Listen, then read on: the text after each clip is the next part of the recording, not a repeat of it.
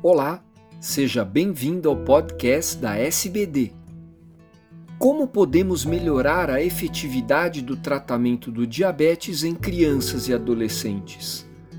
Eu sou Fernando Valente, professor da Faculdade de Medicina do ABC e editor do podcast. Esses programas contam com a participação de grandes diabetologistas brasileiros. Confira as últimas recomendações sobre o assunto da International Society for Pediatric and Adolescent Diabetes, a SPAD.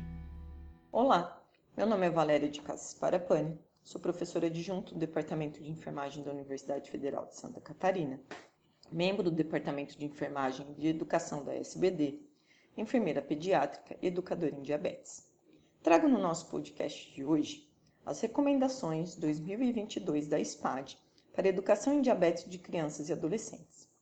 Esse artigo traz aspectos chaves para a educação no sucesso do manejo do diabetes. Ele discute que para maximizar a efetividade do tratamento do diabetes, os avanços no manejo da doença, as suas tecnologias, incluindo terapias como a infusão subcutânea contínua de insulina, monitorização contínua da glicose, é aconselhável que a educação estruturada e de qualidade esteja disponível a todos os jovens com diabetes e seus cuidadores, também considerando cuidadores principais como babás e professores. O conteúdo e a forma de entrega dessa educação estruturada necessitam de revisão periódica para garantir a satisfação das necessidades das crianças e adolescentes na comunidade onde estão inseridos, seus locais de atuação, com as mudanças que vêm com a maturidade e contemporaneidade das metodologias e tecnologias do manejo do diabetes. A avaliação desses programas educacionais deve incluir mensuração de resultados diretamente relacionados à educação que foi realizada, como o alcance dos objetivos individuais selecionados, a melhora da adaptação psicossocial, da qualidade de vida, o aumento da alta eficácia, em conjunto com a avaliação do controle glicêmico, que deve abranger não somente a medida da glicada, mas também de outras métricas, como o tempo no alvo e, se possível, frequência de hipoglicemias. As intervenções educacionais têm um efeito benéfico na glicemia e na adaptação psicossocial do diabetes em crianças e adolescentes e são discutidas nesse artigo, que refere que as intervenções que demonstram efetividade devem ter diversos pontos a serem considerados, os quais eu vou estar aqui.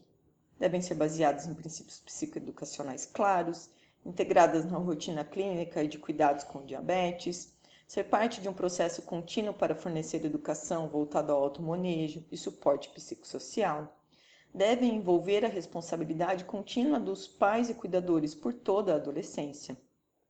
Fazer uso de técnicas cognitivo-comportamentais relacionadas à solução de problemas, estabelecimento de metas, habilidade de comunicação, entrevista motivacional, resolução de conflitos familiares e habilidade de enfrentamento e manejo do estresse utilizar novas tecnologias no cuidado do diabetes como um veículo de motivação educacional.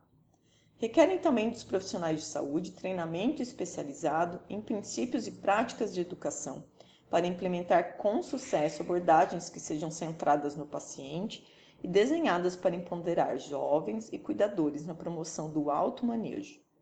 Devem ser baseadas em um time de educação multidisciplinar que compartilhe da mesma filosofia e objetivos e que fale a mesma língua, o que vai promover efeitos benéficos no resultado glicêmico e psicossocial.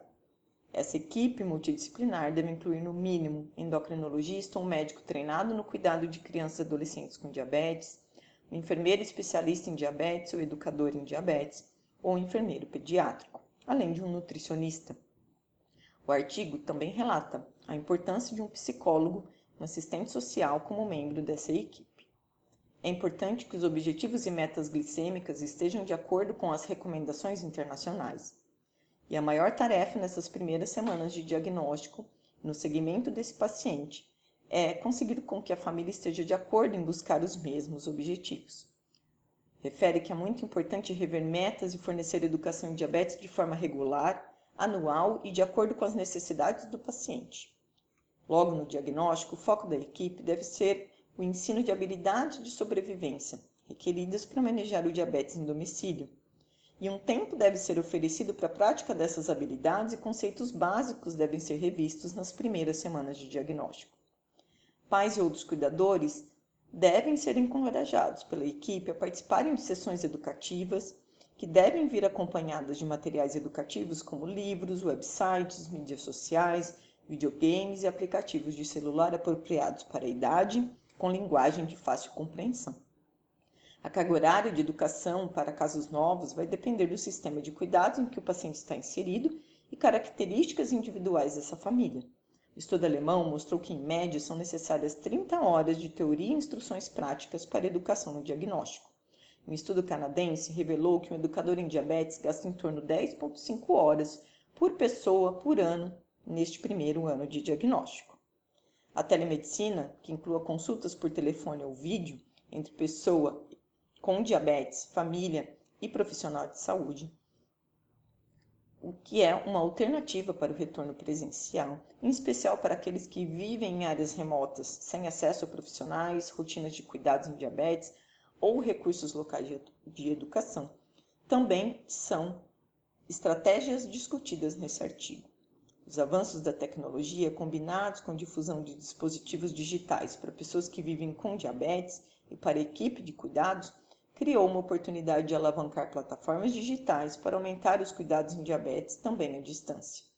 Aplicativos móveis e aqueles baseados na web formam ferramentas úteis na educação e ajudam a melhorar o manejo do diabetes. São recursos interativos que podem ser utilizados para treinamentos específicos e educação da pessoa que vive com essa doença. O artigo também refere à importância dos amigos da pessoa que vive com diabetes e dos jovens líderes com diabetes, que podem reforçar os princípios de viver bem com essa doença e apoiar o aprendizado de famílias, especialmente aquelas que vivem em locais remotos ou com recursos limitados.